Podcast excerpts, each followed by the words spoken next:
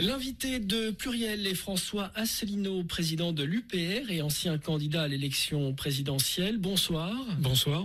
D'abord, euh, pour commencer cette euh, élection, avant de parler des sujets que vous avez déjà développés dans cette émission, je pense notamment à la question européenne, j'aimerais connaître votre regard sur les six premiers mois de la présidence Macron, ce candidat que vous avez rencontré lors du débat présidentiel devenu président. Oui, enfin Macron, je l'avais déjà vu à l'inspection des finances. Euh, vous savez, nous sommes dans le même corps d'administration. Écoutez, je pense que tous les Français maintenant ont pu se faire un jugement. Euh, moi, j'ai un jugement bien entendu très sévère. J'estime que Macron n'a pas estime au fond de lui-même qu'il n'a pas de compte à rendre au peuple français. En fait, il va à l'étranger, il insulte les Français, il dit qu'ils sont fainéants, qu'ils sont ci, qu'ils sont ça. Il mène une politique qui n'est pas celle que la grande majorité des Français euh, veut. Il mène une politique qui est celle que veut l'oligarchie industrielle et financière qui a fait élire Macron. Nous avons eu droit à une manipulation électorale que de plus en plus de gens commencent à comprendre après coup. C'est-à-dire que Macron, pendant deux ans, a été euh, omniprésent dans les grands médias et présenté de façon flatteuse par tous les, par tous les, par tous les médias. Moi, j'ai été, euh, on a commencé à me connaître cinq semaines avant le premier tour, et pendant les trois premières semaines, j'ai eu droit à des journalistes qui me traitaient de croque-mitaine, conspirationniste, complotiste, etc. Donc, le résultat, c'est que moi, il a fallu que je me défende. J'étais dans un environnement hostile, alors que M. Macron a été constamment présenté comme l'homme de la situation. Alors maintenant qu'il est au bout net, c'est bien, maintenant il applique tout simplement les directives venues de Bruxelles, de Francfort et de Washington, et les Français découvrent qu'en fait, ils ont élu quelqu'un qui n'était pas ce qu'ils voulaient. Je pense que nous allons vers des temps difficiles. Nous allons vers des temps difficiles. Vous dites euh, qu'il insulte les Français depuis l'étranger, mais quand il parlait des fainéants, il a été expliqué qu'il parlait des, chefs d'État précédents. Il ne parlait pas des Français. Est-ce que euh, vous avez ce, jugement sévère sur Emmanuel Macron euh, parce que euh, vous n'avez pas gagné l'élection présidentielle. Non, d'ailleurs, ça, c'est, vous savez, vous avez un service de communication qui essaye après coup de rattraper les erreurs, quoi. Lorsqu'il était allé à Mayotte et qu'il avait, qu'il avait plaisanté sur le drame terrible des, immigrés euh, comoriens qui meurent dans le détroit du golfe du, canal de Mozambique. après ça, vous avez eu le, vous avez eu le service de communication qui a essayé de ramer, c'est le cas de le dire, pour expliquer qu'il n'avait pas voulu dire ce qu'il avait dit. À chaque fois qu'il fait comme ça il avait traité aussi d'illettrés, vous savez, des, ouvrières. Enfin, ça, c'était avant d'être oui, enfin, écoutez, Tout ça, tout ça, moi, on nous l'a présenté comme le génie du millénaire. Je considère que c'est quelqu'un qui fait bévue sur bévue sur bévue. C'est que de la communication. C'est que de la communication. Euh, c'est de la poudre aux yeux. Voilà. Alors moi, je ne sais pas. Non, je ne suis pas là. Euh, c'est pas. Euh, vous savez, je fais pas de la politique pour par un narcissisme. Moi, si si si j'étais, si j'avais voulu avoir une vie heureuse je restais, je restais dans mon corps d'administration, je pantouflais dans le privé, je gagnais beaucoup, beaucoup d'argent.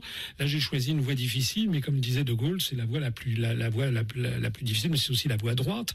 Moi, je dis aux Français la réalité de la situation. Je leur dis, et tout ce que, je suis désolé, mais tout ce que j'ai dit pendant la campagne, vous aviez eu la gentillesse de m'inviter pendant la campagne électorale, tout ce que j'ai dit, c'est en train de se révéler malheureusement exact. Et c'est pas, c'est pas pour rien que notre mouvement politique continue à se développer Bien sûr, il y a, les gens ont été déçus par les résultats électoraux que j'ai eus, mais comment peut-on faire un très bon résultat dans le cadre où j'ai eu 1% du temps de parole Macron, il a eu 34%, c'est pas moi qui le dis, c'est le, CSA, il a eu entre 28 et 34% du temps de parole.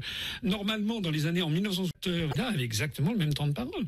Maintenant, on a un temps de parole qui est, paraît-il, c'est l'équité, mais en fait, c'est en fait la carte blanche laissée laissée à tout le monde. Donc non seulement Macron a eu le plus de temps de parole de tous les candidats, mais de surcroît, il a eu droit à, des commentaires louangeurs, flatteurs, etc., de, tout, de tous les journalistes. Ça n'est plus le cas aujourd'hui. Il est très critiqué. Euh, il y a aussi des sondages qui lui sont euh, très défavorables. On a le sentiment qu'il n'y a pas d'état de, grâce euh, pour lui au, début de ce quinquennat. vous, vous n'avez pas été surpris par les orientations euh, politiques qui sont les siennes aujourd'hui Mais c'est pas les orientations de Macron. Macron, Macron, excusez-moi, mais c'est, il a autant de pouvoir qu'un présentateur de journal télévisé sur TF1 20h. Euh, vous savez ce que c'est un présentateur de JT Il est devant sa caméra, il a un prompteur et il lit le texte qui défile sous ses yeux. C'est, d'ailleurs, en général, c'est même pas lui qui l'a écrit. Et donc, ce sont les résumés des dépêches de presse. Macron, il est là, il est obligé de jouer un rôle. Le texte qui défile sous ses yeux. C'est, d'ailleurs, en général, c'est même pas lui qui l'a écrit. Et donc, ce sont les résumés des dépêches de presse. Macron, il est là, il est obligé de jouer un rôle. Il n'a pas de réflexion personnelle. C'est quelqu'un qui est, qui est un acteur et qui fait la politique pour laquelle l'oligarchie l'a promu. Mais qui est très apprécié sur le plan international. Quand il, a, reçu Trump, il a reçu Poutine. Non, non, non, non, non, non, non, non, non, non, ça c'est ce qu'on dit aux Français. Il est au contraire très brocardé. Lorsqu'il s'est rendu en Bulgarie, qu'il a s'est permis de critiquer le gouvernement polonais, Madame Beate Schidle, qui est la première ministre polonaise, lui a volé dans les plumes en disant que c'est pas la France et l'Allemagne qui décident. Vous savez, c'était la fameuse directive des travailleurs détachés. Lorsqu'il s'est opposé à lorsqu'il a donné des leçons à Poutine, faut voir ce comment a été la presse, la presse russe. Euh, aux États-Unis, il est considéré comme le New York Times a fait un article vitriol il y a un mois et demi pour se payer sa tête. Non, non, non, ça c'est ce qu'on raconte aux Français. une analyse quand vous parlez du New York Times. Oui, une analyse comme de cette nature qui soit diffusée au TF1 21. Non, Monsieur Macron, en fait, il a, il bénéficie encore. C'est vrai qu'il y a maintenant des critiques sur lui dans la dans la grande presse, mais il bénéficie encore d'une d'une promotion un peu, un peu déraisonnable. Par exemple, là, vous avez vu sur le, vote au Parlement européen de la directive des travailleurs détachés, ça a été présenté comme un triomphe de Macron. C'est une plaisanterie de garçon de bain, je suis désolé. Macron, il n'a rien obtenu du tout. Vous ne pensez pas que c'est une victoire euh, sur cette question des travailleurs détachés? L'Élysée a parlé d'une étape essentielle pour recréer la confiance européenne. Alors évidemment, vous, ils vont pas dire le contraire. Pour, l'Union européenne. Non, ils vont pas dire le contraire. Il va pas y avoir le, service, euh, le service de l'Élysée qui dit, écoutez, Macron s'est encore ramassé une baffe. Non. Euh, et qu'est-ce qui s'est passé? Il s'est passé qu'il avait, sur cette directive des travailleurs détachés, il avait demandé que le contrat, les contrats qui avaient une maximum durée de deux ans passent à 12 mois. Euh, donc ça, il y a eu un accord sur 12 mois, sauf que, premièrement, la, la, il y a eu un accord sur 12 mois, sauf que, Premièrement, la, grande majorité des contrats des travailleurs détachés, c'est trois mois. Donc, euh, on s'en fiche finalement des, 12 mois ou de. Deuxièmement, une entreprise pourra demander de passer de 12 à 18 mois, 6 mois de plus. Tertio, le secteur des transports en, est écarté. C'est-à-dire les essentiels en est écarté. Et quarto, personne ne vérifie de toute façon auprès des entreprises si la durée est validée. Donc, tout ça, c'est ce qui nous. Le problème des travailleurs détachés, c'est le problème de l'existence même des travailleurs détachés. Le, problème qui est de fond, c'est qu'il soit possible d'embaucher en France, notamment sur des chantiers ou pour dans le, chez les chauffeurs routiers, etc., des personnes qui ne soient pas assujetties aux charges françaises Or, sur ce problème tout à fait fondamental, M. Macron a strictement rien obtenu. Donc le problème va perdurer. Non, tout ça, c'est de la poudre aux yeux. Et vous savez, les Français vont, ils ont quand même commencé à comprendre qu'on se moque d'eux. Vous estimez également que Emmanuel vous estimez également que Emmanuel Macron est le président des riches, comme le dit la gauche? Oui, d'une certaine façon, je dirais que oui. C'est quand même pas normal, si vous voulez, que euh, on taille 5 euros d'APL par-ci, etc. Euh, que M. Macron, en plus, il est devenu le champion des, effets d'annonce. Vous savez, la, la, baisse de la taxe d'habitation, etc. Ça sera dans 3, 4 ans. Donc ça, c'est très. M. Macron, il a quand même un culot assez, assez monstre parce que son mandat se termine bientôt dans quatre, ans et demi. Il a déjà fait six mois. Donc si M. Macron, maintenant, il nous dit, voilà, dans cinq ans, je vais faire ça, bah, c'est comme si vous pouvez dire la même chose, hein, euh, puisqu'il ne sera sans doute plus président. Alors, il, prend des mesures qui sont des mesures de remise en cause du droit du travail, des prestations sociales. Je dis pas qu'il faut pas moderniser des choses, mais au même moment, il faut avoir la décence, si on s'attaque par exemple à certaines choses, il faut avoir la décence que ça, apparaisse juste. Les Français détestent les injustices sociales. Et quand vous voyez effectivement les cadeaux qui sont octroyés aux détenteurs du CAC 40, qui sont euh, la, suppression de l'impôt sur les solidarités sur la fortune pour l'essentiel, etc., c'est perçu comme effectivement une politique pour prendre à ceux qui ont peu, pour le donner à ceux qui ont déjà tout. Voilà. C'est ça qui ne va pas. Vous êtes de gauche, François Asselineau Je ne suis pas, je ne sais pas où je suis. Moi, je suis pour la France. Je pense, comme disait Charles de Gaulle, la France, elle n'est ni de droite ni de gauche. C'est comme si vous disiez C'est un petit peu ce que dit Emmanuel Macron. Oui, mais moi, oui. Mais lui, il est du côté du portefeuille. Voilà. Moi, je, quand on me dit est-ce que je suis de droite ou est-ce que je suis de gauche, c'est comme si je, je vous demandais est-ce que vous préférez votre pied droit ou votre pied gauche? Vous avez besoin des deux. Et eh ben, c'est comme ça dans toutes les sociétés. Et c'est de ça que les Français ont besoin, c'est de se rassembler. C'est vrai que Macron d'une certaine façon, transcende le clivage droite-gauche, il rassemble des gens de droite et de gauche, mais euh, pour les assujettir à l'étranger. Et le grand, le grand débat, assujettir à l'étranger. Et le grand, débat qui va avoir lieu dans les années qui viennent, la recomposition du paysage politique, c'est qu'il va y avoir, en tout cas c'est ma conviction profonde, ça fait plus de dix ans que j'ai cette conviction d'ailleurs, c'est pour ça que j'ai créé l'UPR, c'est qu'il va y avoir d'un côté les gens qui sont pour la construction européenne, pour l'assujettissement de la France à une espèce d'empire qui s'appellera les empires, euh, les États-Unis d'Europe, les États-Unis d'Euro-Amérique, etc. Des gens qui sont pour toute la destruction de toutes nos protections sociales que nous avaient apportées nos parents, nos grands-parents, etc., euh, sur l'autel de l'argent roi, des gens qui sont pour la destruction de l'unité nationale, et puis il y a ceux qui seront contre et ceux qui seront contre, il faut qu'ils rassemblent aussi au-dessus du clivage droite-gauche pour rétablir la souveraineté et l'indépendance nationale. Vous savez, je parlais avec un journaliste de renom il y a quelques jours, en tête à tête, qui me disait que la scène politique française qu'il connaît bien, c'est un désastre. Le Front National a explosé, vous l'avez vu, monsieur essaie de me de, de, de, piquer mes, mes, mes, analyses. Alors, précisons euh, les choses. Depuis l'élection d'Emmanuel Macron, François Asselineau, et la prestation ratée de Marine Le Pen lors du débat présidentiel, le Front National en train. Une partie des dirigeants du FN euh, souhaite que le parti abandonne la sortie de l'euro. Florian Philippot, dont vous venez de parler, a notamment claqué la porte du parti pour cette raison. Euh, vous pensez que Florian Philippot siphonne votre programme?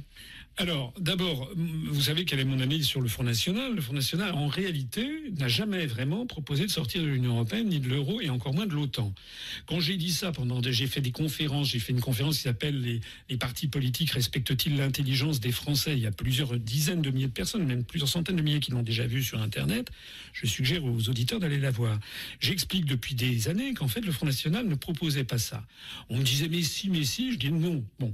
Maintenant, c'est fait, c'est clair et net. Le Front National a fait son aggiornamento. Il a décidé, clair et net, que la remise en cause de l'euro, ça serait peut-être à la fin d'un quinquennat, peut-être, et que de toute façon, Madame Le Pen a dit on peut très bien gouverner la France sans sortir de l'Union européenne. Donc, sans sortir de l'Union européenne. Dont acte. Alors, Monsieur Philippot, là-dessus, il a claqué la porte. Il a claqué la porte, mais finalement, c'est parce que, en fait, c'est pour d'autres raisons. Monsieur Philippot voulait être calife à la place du calife, et puis il a compris qu'en fait, le Front National, c'est la famille de Monaco. C'est une principauté héréditaire. Donc euh, ben, voilà, il y avait il y avait le prince régnier, il lui a succédé donc Madame Marine Le Pen, et puis après Marine Le Pen, ça sera Marion Maréchal Le Pen. Voilà, c'est un principe de, de, successoral héréditaire. Donc Monsieur Philippot a fini par prendre ses clics et ses claques et dire qu'il voulait sortir de l'euro. Mais allez regarder d'un petit peu près son truc. Euh, d'abord, il s'est rapproché de M. Dupont-Aignan, qui lui a toujours dit qu'il était hors de question de sortir de l'euro. Alors, faudrait savoir si M. Philippot claque la porte du FN parce que le FN ne veut pas sortir de l'euro, pourquoi il se rapproche de M. Dupont-Aignan qui lui a dit que jamais il sortirait de l'euro? C'est complètement incompréhensible. Deuxièmement, je suis regardé à la loupe ce que dit M. Philippot. Bon, ben, qu'est-ce que j'ai vu? Pour la sortie de, sortie de l'Europe, sachant qu'il faudra ensuite rebâtir une Europe des nations. Euh, et puis sur l'OTAN, il n'est pas question de sortir de l'OTAN, donc tout ça n'est pas, pas clair. Euh, on ne propose pas, à mon avis, un référendum sur un sujet aussi essentiel. Est-ce que vous imaginez que De Gaulle, le 18 juin 40, dans sa déclaration aux Français, il ait dit, voilà, Françaises, Français, je veux organiser un référendum pour savoir si on poursuit le combat contre l'Allemagne. Non, ça fait aussitôt tout le monde rit, rit jaune. Pourquoi? Parce que dire, dire ça, ça veut dire que De Gaulle aurait pu s'accommoder du fait que les Français disent ben oui, on, arrête le combat et on fait. Vous dites il n'y a pas d'alternative. C'est la sortie de l'Union européenne. Je dis, je dis, non, je dis, y a, y a, et les Français n'ont pas à se prononcer. Il y a un choix très clair. Il y a un choix très clair. C'est soit la France retrouve sa souveraineté et son indépendance nationale, comme c'est le cas d'ailleurs de 90% des pays du monde, soit la France admet d'être un pays subordonné. Il n'y a pas d'autre choix. Et, ceux qui, qui tergiversent, c'est exactement l'esprit pétainiste. Vous savez, c'était quoi Pétain? Pétain et l'école Labo, c'était pas des gens qui étaient pro-nazis dans leur très grande majorité. C'était des gens qui avaient dit bon voilà, la situation elle est comme elle est, donc on va essayer d'améliorer. La comparaison euh, peut choquer tout de même. Vous êtes euh, en train de faire d'assimiler les, gens qui veulent rester euh, dans l'Union européenne aux pétainistes. Oui, parce que c'est l'esprit, bien sûr, bien sûr, bien sûr, ça ne m'a pas échappé que le gouvernement allemand aujourd'hui n'est pas le même que celui d'Adolf Hitler, évidemment. Mais dans son essence, dans sa quintessence, un pays, il est souverain ou il ne l'est pas? Et vous avez des gens qui, à toute époque, c'est pas moi qui le dis, c'était François Mauriac, qui était un essayiste du temps de De Gaulle, et qui disait ce qui est extraordinaire en France, c'est que la France a produit à toutes ces époques des gens raisonnables qui étaient convaincus qu'elle ne, c'était un pays qui ne pouvait pas vivre autrement que subordonné. Et toute notre histoire, c'est une lutte entre des Français qui acceptent que la France se soumette à une puissance étrangère, ce soit le Saint-Empire rotant des Ottoniens, par exemple, ou que ce soit euh, l'Empire des Habsbourg, euh, ou que ce soit l'Union soviétique, ou que ce soit l'Allemagne italienne, et puis ceux qui, contre vents et marées, ont dit non, c'est notre pays, notre pays doit être libre et souverain. Elle est là, la frontière, elle passe là, et elle passe à travers tous les partis politiques. Vous ne pensez pas que la France peut prendre le leadership de l'Europe? Euh, On parlait du couple franco-allemand. Vous estimez que ce couple n'existe plus aujourd'hui? De toute façon, ce couple n'a jamais existé. Il a existé qu'en France. C'est en France qu'on a parlé du couple franco-allemand. En réalité, ça découlait du traité de l'Élysée de, de, janvier 63, où De Gaulle avait voulu faire une alliance avec l'Allemagne pour essayer de découpler l'Allemagne de son assujettissement aux États-Unis d'Amérique latine de l'Ouest. En réalité, quand vous êtes en Allemagne, personne ne vous parle du couple franco-allemand. Personne. En Allemagne, ils parlent du couple germano-américain. Ils ont même, Gerhard Schröder puis Angela Merkel ont d'ailleurs signé une alliance pour le 21e siècle avec les États-Unis. Donc l'allié numéro un, l'allié externe, l'harmonie numéro un pour l'Allemagne, c'est les États-Unis, c'est pas du tout la France. C'est pas du tout. Et d'ailleurs, regardez ce qui se passe. Regardez concrètement ce qui se passe en ce moment l'Allemagne est en train de dominer maintenant l'ensemble du continent européen pour toute une série de raisons, sa puissance économique, le fait qu'elle est au barycentre géographique de l'Europe, le fait que sa structure fédérale s'harmonise assez bien avec l'Europe fédérale alors que la structure centralisée française est totalement contradictoire et que nous, notre pays risque de voler en éclats, avec également le fait que l'Allemagne sent qu'elle est l'élève préféré de, Washington. Et regardez en matière industrielle, c'est qui, qui est-ce qui a mis la main sur, euh, sur le TGV récemment? C'est l'Allemagne. Qui est-ce qui est en train de mettre la main sur Airbus? C'est l'Allemagne. Qui est-ce qui risque de mettre la main sur notre force de frappe? L'Allemagne. Qui est c'est l'Allemagne. Qui est-ce qui est en train de mettre la main sur Airbus? C'est l'Allemagne. Qui est-ce qui risque de mettre la main sur notre force de frappe? L'Allemagne. Qui est-ce qui dicte aux autres pays, notamment du sud de l'Europe, leur politique économique pour faire durer l'euro, l'Allemagne. Vous n'avez pas peur d'être traité de germanophobe? Non, parce que moi j'ai toujours dit que les Allemands défendent leurs intérêts et qu'ils ont bien raison de le faire. Le problème c'est que les Britanniques défendent leurs intérêts, ils ont d'ailleurs parfaitement compris, c'est pour ça qu'ils quittent l'Union européenne, ne l'oublions pas, parce que si les Britanniques font quelque chose, c'est un peuple extrêmement pragmatique.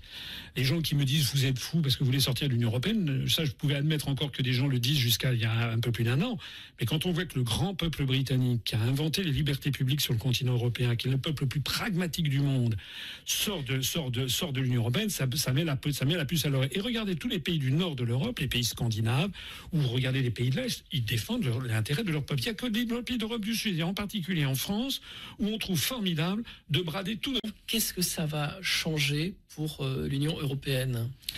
Alors, euh, moi, d'abord, le mot d'extrême droite, j'aimerais qu'on le précise un petit peu. Bon, vous, vous, vous n'êtes pas d'extrême droite bah, Moi, je ne sais pas exactement. pour moi, l'extrême droite, de, quand j'étais petit, pour moi, l'extrême droite, c'était des, des partis euh, qui faisaient ouvertement profession de racisme, d'antisémitisme et de soutien, à, par exemple, à, à la main hitlérienne. De ce point de vue-là, je trouve que maintenant, on y va allègrement pour qualifier d'extrême droite des partis politiques qui seraient classés dans toute autre zone du monde comme des partis euh, patriotiques, nationalistes ou je ne sais pas quoi. Euh, regardez si, euh, regardez la, politique par exemple de la politique de Trump par exemple ou d'Obama sur le long du Rio Grande.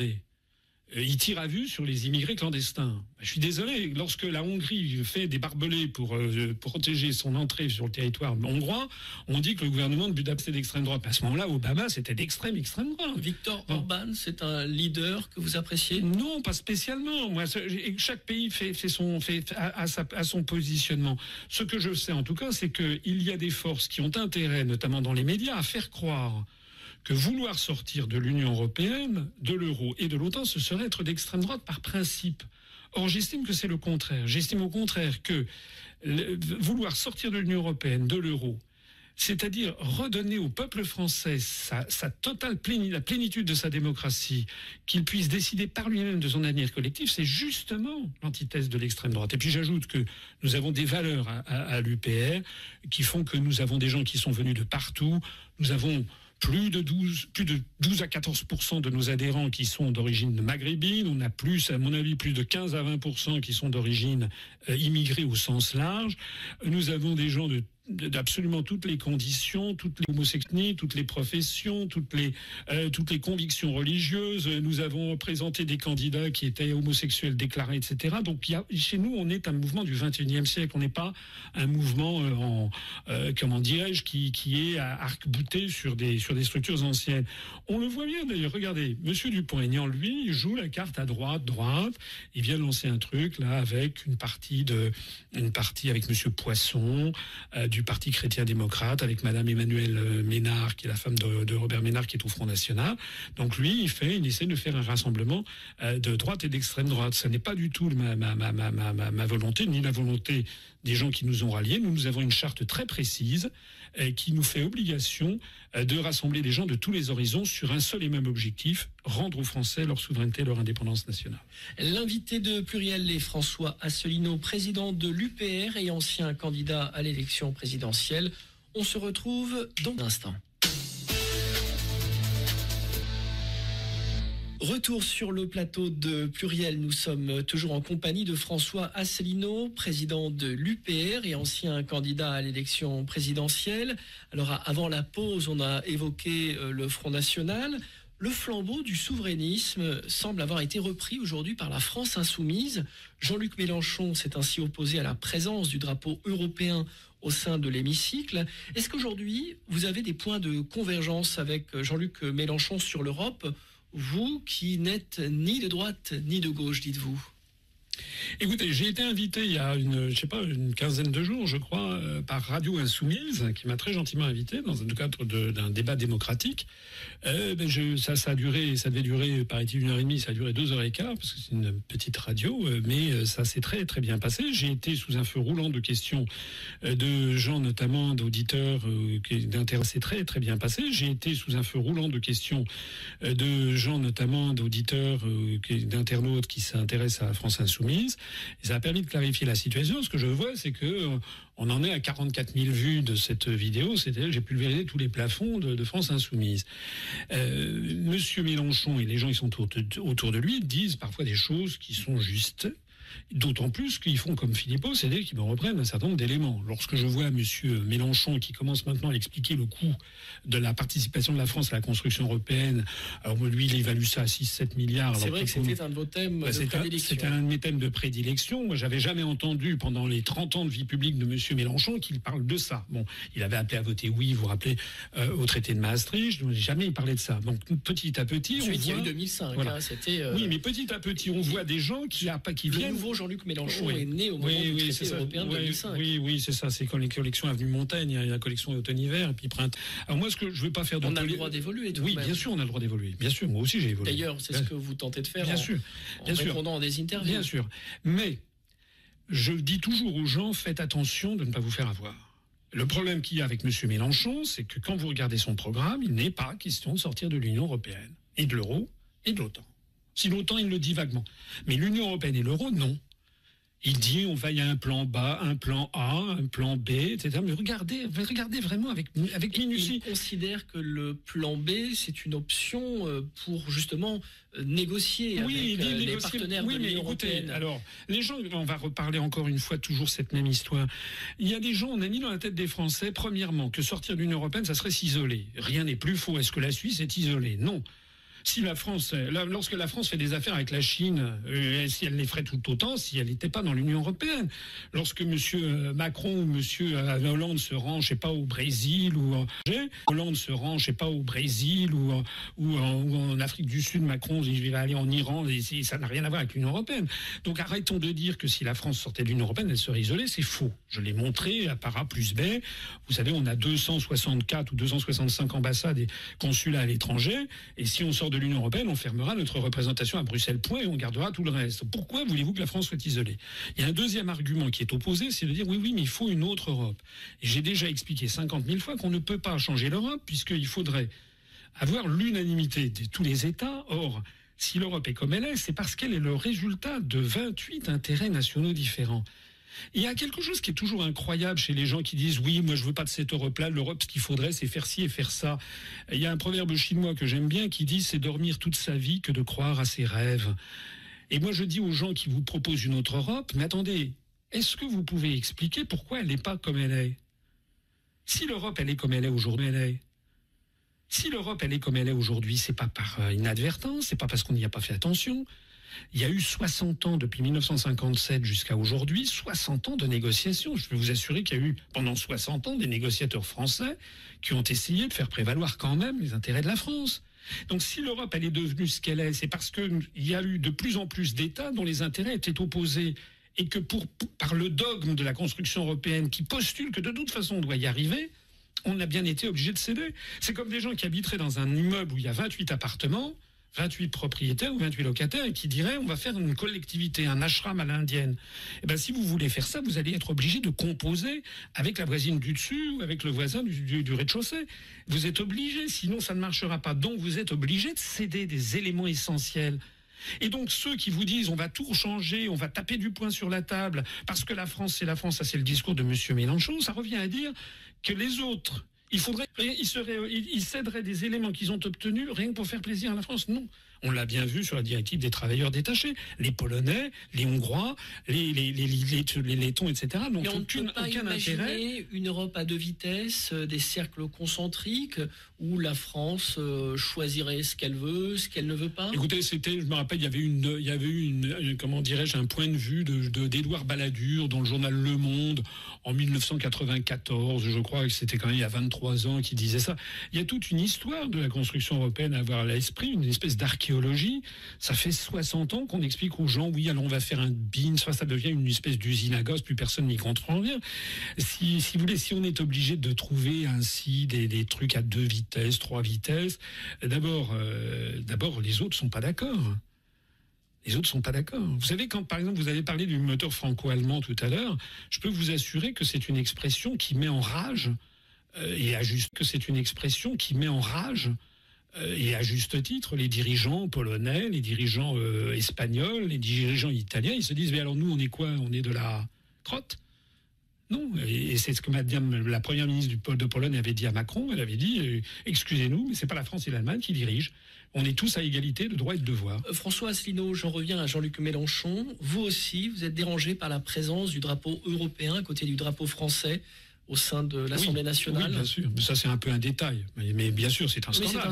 C'est un, symbole. Oui, mais c'est un symbole qui n'a pas été reconnu justement par la France, puisque la France, justement, c'était l'article 53, je, je crois, d'un protocole annexe du traité de Lisbonne, que la France n'a pas, pas ratifié ce drapeau, ce drapeau bleu aux étoiles d'or, dont je me permets d'ailleurs de passer, au passage de rappeler que il a, ce drapeau a été créé en 1900, dans les années 53, 54, 55, au moment, euh, c'est une histoire un peu secrète, mais c'est au moment où, euh, en 1954, c'est au moment où, en 1954, le pape Pie XII a proclamé le dogme de l'Assomption de la Vierge. Donc en fait, c'est un symbole d'unité mariale avec les douze étoiles d'or. Jean-Luc Mélenchon a raison sur ce point? Oui, parce que de toute façon, ça n'est pas dans la Constitution. Donc déjà, il devrait y avoir le drapeau bleu-blanche. Et puis je renvoie les auditeurs qui sont intéressés par ces sujets à ma conférence sur l'histoire de France. Euh, toute notre histoire a été partagée entre des drapeaux avec des symboles d'or, que ce soit des fleurs de lys, que ce soit des, abeilles du temps de Napoléon, euh, que ce soit des étoiles du temps de la France, de la France de, Pétain. dès qu'il y qu'il y a des étoiles d'or sur un drapeau, c'est un symbole de souveraineté divine, c'est-à-dire un symbole de non-démocratie.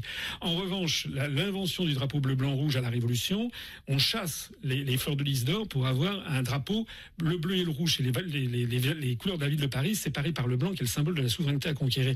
Donc d'un point de vue mais symbolique, alors je pourrais vous en parler pendant des heures, le, drapeau bleu blanc rouge est le symbole de la souveraineté populaire, le drapeau bleu aux étoiles. Il y a des... vous avez été l'invité de la radio de la France Insoumise, vous estimez avoir certains points communs avec Jean-Luc Mélenchon. Est-ce que vous discutez avec lui, avec certains de ses lieutenants? Est-ce que Non, je, je, Est-ce que vous pouvez manifester ensemble? Pour euh, alors, on a, euh, au moment des manifestations, il y a des gens, vous savez, à l'UPR, il y a des gens venus de tous les horizons. On a des syndicalistes CGTistes, par exemple. Donc, eux, quand ils sont allés manifester au moment de la remise en cause du droit du travail, euh, moi j'ai dit très bien, allez-y.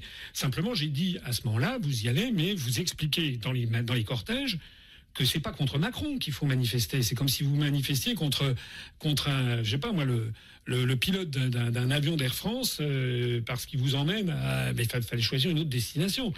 Euh, nous, quand on manifeste, on dit il faut expliquer aux manifestants que ça n'est pas Macron ou Édouard Philippe ou Madame Pénicaud qui sont responsables, c'est d'abord et avant tout les traités européens et les, grandes orientations des qui sont responsables, c'est d'abord et avant tout les traités européens et les, grandes orientations des politiques économiques euh, fixées par la Commission européenne.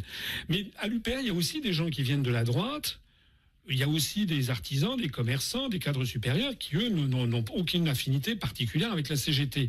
Donc, eux ne sont pas allés manifester. On laisse les gens libres dans la mesure, euh, d'abord, c'est notre mouvement, euh, mais on les laisse euh, libres. La seule chose que l'on veut, c'est que partout, dans tous les milieux, ils fassent comprendre le problème ne sera pas réglé tant que les Français n'auront pas récupéré le souveraineté. Alors, oui, j'ai des points communs avec ce que dit M. Mélenchon. Je dirais plutôt que c'est M. Mélenchon qui a des points communs maintenant avec ce que je disais moi. C'est pareil, j'ai des points communs avec, avec, avec Philippot, avec Dupont-Aignan, même avec Mme Le Pen. Même d'ailleurs, de temps en temps, vous avez euh, des, bouts, des, poussées comme ça euh, chez les Républicains ou chez les socialistes. Montebourg, par exemple, de temps en temps, ils ont, ils ont des bouffées de nostalgie de ce qu'était une France souveraine et indépendante. Mais le problème que j'ai avec toutes tous ces responsables politiques, c'est que pour l'instant, je tire de l'euro et sortir de l'OTAN par l'article 13. Et pour l'instant, ben, même M. Philippot, il ne le dit pas. François Asselineau, le président Macron a signé cet après-midi la loi renforçant la sécurité intérieure et la lutte contre le terrorisme. Le texte va permettre au gouvernement de ne pas reconduire l'état d'urgence. D'abord, est-ce que vous êtes favorable à la levée de l'état d'urgence? Bah, Il est plus que temps. Je crois que de l'histoire de la République, on n'a jamais eu un état d'urgence aussi long.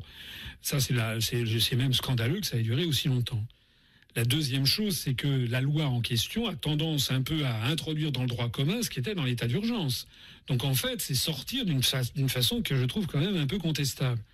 La troisième chose que je voudrais dire, c'est que euh, il ne faudrait quand même pas que l'on profite d'attentats épouvantables qui ont eu lieu pour remettre en cause toutes les libertés publiques que le monde occidental a acquises depuis la Magna Carta de 1215 au Royaume-Uni. Il y a quand même un véritable risque. Or, j'observe, moi, que malheureusement, depuis la Magna Carta de 1215 au Royaume-Uni, il y a quand même un véritable risque. Or, j'observe, moi, que malheureusement, tous ces états d'urgence n'ont pas, n'ont pas permis d'empêcher des attentats.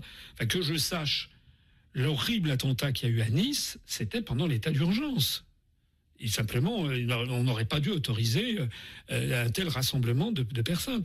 Donc en réalité, moi je pense que ça n'est pas par une remise en cause des libertés publiques en Occident que l'on permette, que l'on que l'on luttera contre l'état d'urgence. Alors qu'est-ce que vous préconisez pour ben lutter plus efficacement contre le terrorisme? Eh bien, d'abord, euh, savoir qui finance le crime. Deuxio, à qui profite le crime? Qui prodet, comme on disait en latin? Qui finance le crime? Vous avez vu, c'est sorti il y a encore deux, trois jours, là, des caches qu'on a découverts, que les Russes ont découvert bourrés d'armes venues des États-Unis ou de l'OTAN qui étaient chez, chez, chez Daesh. Lors du débat à 11 des candidats à l'élection présidentielle, le 4 avril, j'ai pris à partie Macron. Je lui ai dit pourquoi, pourquoi derrière Daesh, les financements qui viennent, quel est le rôle du Qatar? Il était là, il balbutiait. Vous savez, j'observe que depuis quelque temps, il a, il, a, il a changé de point de vue. Donc déjà, il faut arrêter d'avoir des liens avec les pays, les régimes qui financent ou qui ont des complaisances avec le terrorisme. Parce que ce Daesh n'est pas sorti de rien. Deuxièmement, il faut arrêter de stigmatiser ceux qui se battent vraiment aussi contre Daesh. Parce que s'il n'y avait pas la Russie, je pense que Daesh serait toujours là. Et faut, on doit quand même tous rendre un, coup de chapeau à l'action, à l'action de, de, Vladimir Poutine. Tertio, moi, je suis de ceux qui pensent que le terrorisme se nourrit de l'injustice entre les peuples et les nations. Donc la première chose à faire, une chose à faire aussi, c'est que on rétablisse un équilibre et une justice, un sentiment de justice. Il y a des situations où il y en a qui ne sont pas justes. Je rappelle que la, euh, qui est-ce qui a démoli le régime libyen? C'est la France et le Royaume-Uni, c'est l'action conjointe de David Cameron et Nicolas Sarkozy. Qu'est-ce qui se passe en, Syrie? Tout le monde a bien compris. Qu'est-ce qui se passe en, Syrie? Tout le monde a bien compris quand même que c'était une manœuvre de déstabilisation du régime syrien qui avait été décidée dans le cadre de grandes manœuvres d'hydrocarbures. Ça sentait le gaz à plein nez. C'était sur les, gazoducs, soit venant du Qatar, soit venant de, soit venant de Russie. C'est de ça qu'il s'agit, venant d'Iran. Donc là-dedans, il y a des grands enjeux géopolitiques, des grands enjeux énergétiques, et on ne montre aux Français que la, la face cachée et la face émergée. J'ajoute encore un autre point, c'est que on a un problème en France qui se développe de non-intégration d'un certain nombre de personnes d'origine étrangères. Euh, à l'UPR, nous avons, euh, nous avons sur ces questions entamé une grande réflexion. Euh, on a lancé une grande commission une commission sur les problèmes migratoires euh, dont la présidence est détenue, enfin, je l'ai confiée à l'un de mes, de, mes, de, mes, de mes adhérents, de mes proches collaborateurs, et qui s'appelle Yavar Siakal Roudi, euh, qui est un Français qui est né en Bretagne, mais d'origine, d'origine iranienne, ici d'ailleurs dans le, dans le studio.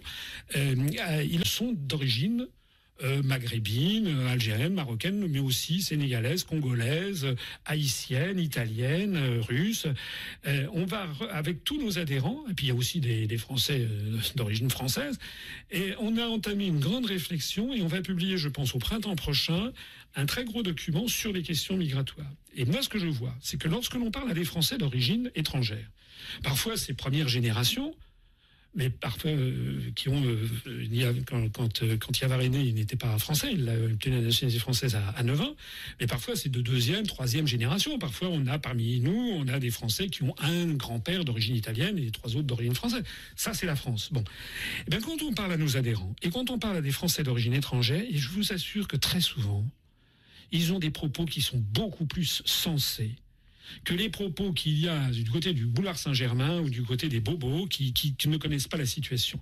Voilà, il y a, on va, avoir une, une élaboration d'une vraie réflexion sur les questions migratoires. Et je pense qu'à partir du moment où la France arrêtera de stigmatiser telle ou telle catégorie de la population, parce qu'actuellement il y a quand même une stigmatisation de, la religion musulmane, par exemple.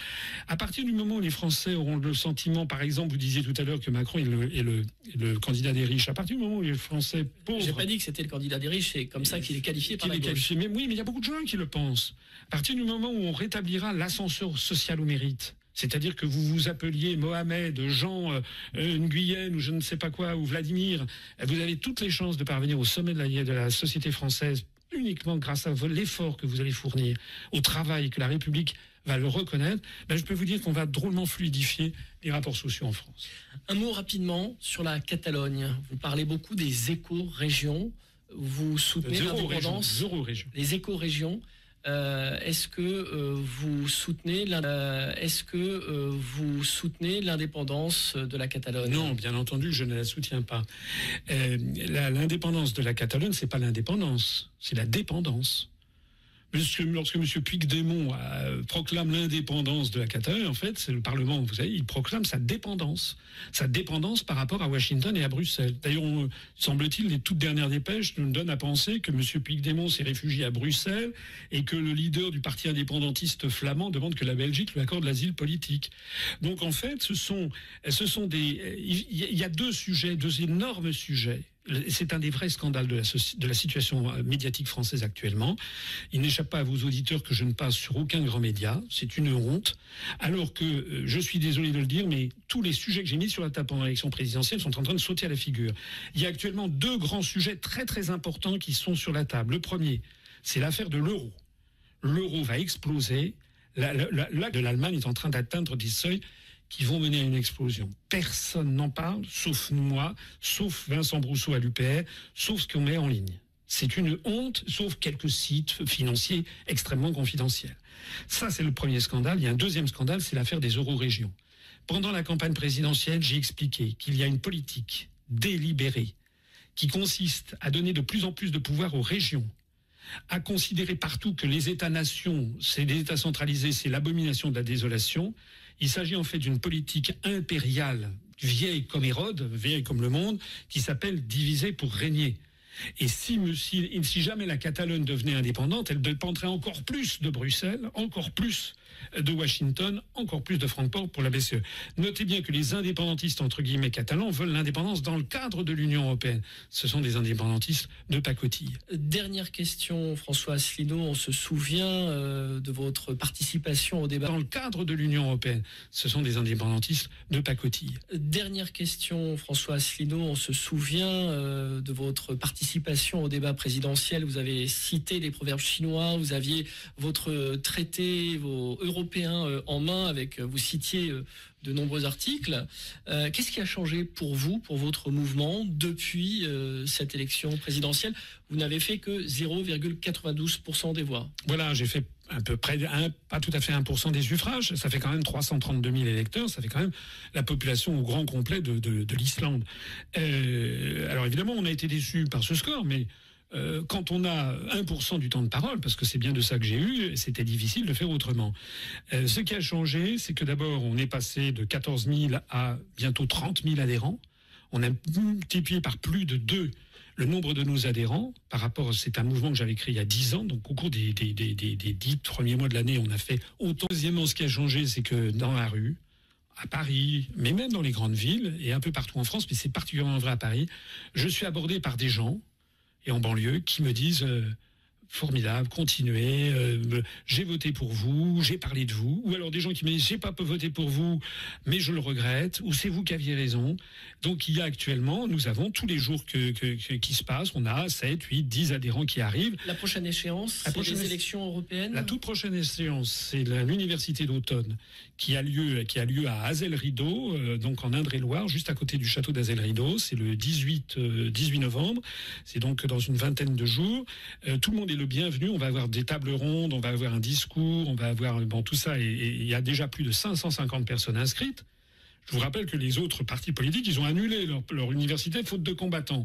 Nous, on est encore à trois semaines de, de, l'université, on a déjà plus de 550 personnes inscrites et on n'a pas encore annoncé le programme. Et on n'a pas encore annoncé le programme.